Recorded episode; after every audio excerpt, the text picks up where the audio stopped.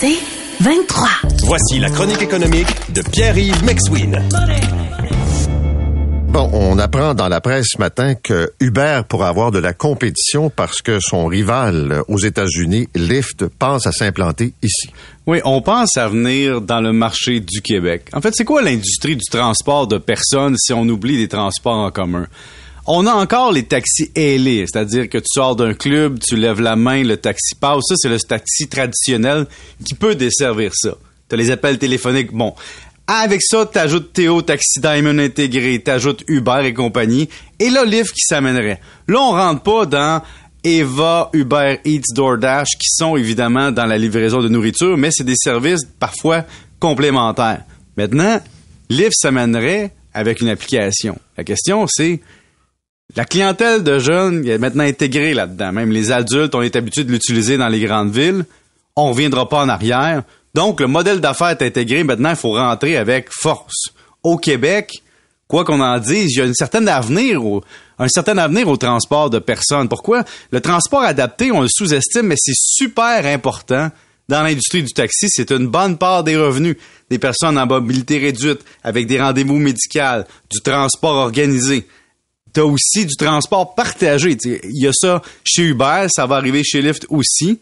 Et t'as le taxi traditionnel. Maintenant, tout est une question d'effet de réseau. En fait, Lyft, si, l'entreprise vient à Montréal, doit faire ce que j'appelle la stratégie de la société agrégée. Tu, débarques, tu dis, plus tu as de chauffeurs, plus les clients l'utilisent, plus les clients l'utilisent, plus il y a de chauffeurs intéressés à donner le service, plus ça rend des liquidités, plus tu vas avoir de clients et de chauffeurs. Et c'est de trouver cette façon-là. Et la seule façon de convaincre les chauffeurs, c'est d'arriver avec quoi?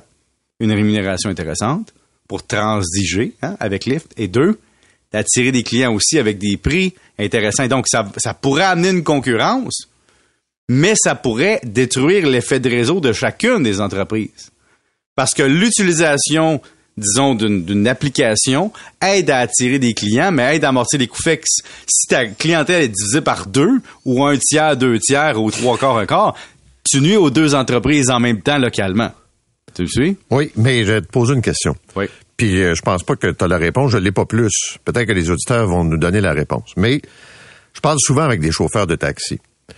Et euh, eux trouvent que euh, le marché actuellement est pas super intéressant. ils peuvent être une heure sans faire de clients. Ce que je veux dire, c'est que le monde a changé. Ouais. Puis la compétition d'Uber, elle est là, là. Tu euh, tu sors de l'hôtel Bonaventure ici, là, puis t'as des clients qui arrivent en Uber, puis t'as un taxi qui attend, là. Puis euh, les gens ont, développé d'autres types de, de, de transport. Mais est-ce que être chauffeur Uber, c'est payant? Est-ce que ça vaut la peine? Bon, là, c'est une bonne question parce que, un, c'est une question, est-ce que tu as un revenu complémentaire ailleurs potentiel? C'est tout ça, là. Est-ce que c'est ta voiture, tu as des montants d'entretien à payer, d'assurance? Quand tu fais le, le, le, total, le total là, il t'en reste combien au terme d'une semaine? C'est clair que si tu veux faire ça à temps plein, c'est pas aussi payant, entre guillemets, qu'une personne qui se dit, j'ai déjà un travail, je complète mon revenu avec ça, ou je le fais en attendant pour une raison X. T'as raison. T'assumes les risques, t'assumes aussi la volatilité des revenus en fonction de l'indicateur de, disons, de le multiple du moment, mais que c'est quand même un marché important dans le monde. Écoute, aux États-Unis, chez Lyft, dans les résultats, on parle même de l'effet qu'on appelle Taylor Swift, c'est-à-dire l'effet des stades. C'est-à-dire que quand tu as des événements dans des stades, le US Open, un, un spectacle de Beyoncé, de Taylor Swift, ça augmente les transports. Et donc, l'action de Lyft, depuis un an, a pris 66 oui, on a atteint un creux en 2023, mais il y a une remontée. Pourquoi? Ben, il y a une croissance de ce qu'on appelle les active riders, c'est-à-dire ceux qui utilisent plus d'une fois le service par trimestre. Et donc, même si on génère des pertes, on améliore les résultats. Et quand on va voir chez Uber, écoute, Uber, pour te montrer une idée, une idée dans le monde, on est passé en 2021 de 17 milliards de revenus à 37 milliards de revenus en deux ans. On passe d'une perte à un bénéfice. L'action d'Uber a monté de 136% cette année. Et donc, le cru 2022 à 23 piastres l'action environ, et un peu moins, on est rendu à 78. Donc, l'industrie se dit dans le monde, la masse critique est rendue assez importante pour ces entreprises-là pour qu'on voit la rentabilité future. Et là, je t'amène vraiment dans le futur. Ces entreprises-là, ce qu'elles veulent, c'est maintenir une masse de chauffeurs assez grande pour financer le jour où il y aura de la voiture autonome sans chauffeur. C'est futuriste, c'est du fantasme. Avec euh, notre hiver québécois puis nos lignes à peu près tracées, ça va être plus difficile, mais c'est quelque chose qu'on voit. Donc, tu développes ton effet de réseau, puis une fois que ton effet de réseau est développé, est-ce que tes chauffeurs seront là de la même façon dans le futur? Je suis pas certain. Vous écoutez La Chronique économique avec Pierre-Yves. Et tu as vu que Apple laisse tomber en principe, là, c'est pas tout à fait confirmé, la voiture électrique, qu'ils ont dépensé des milliards là, dans le, la recherche et le développement.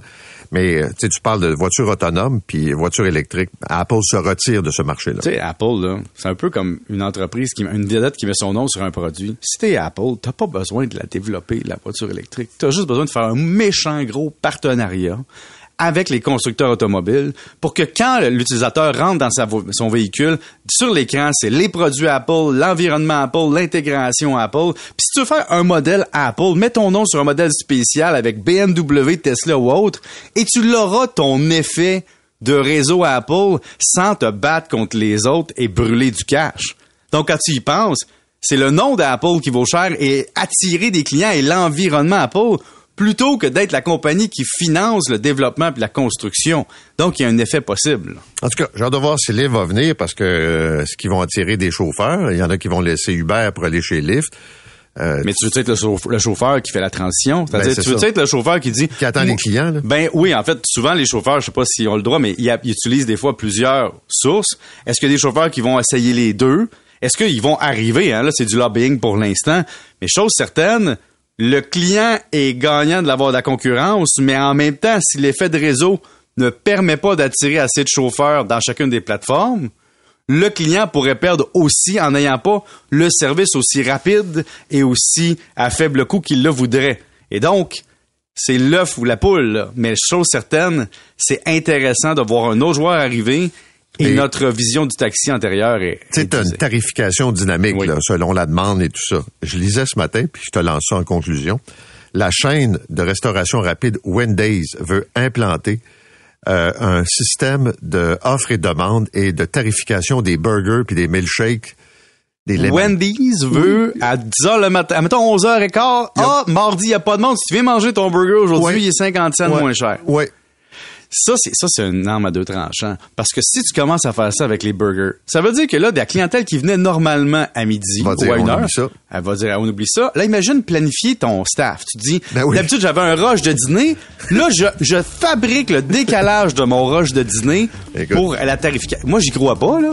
C'est pas une bonne idée. Non, mais ils vont dépenser 30 millions pour essayer d'implanter ça dans le prochain. Bon, on s'arrête là-dessus. Salut.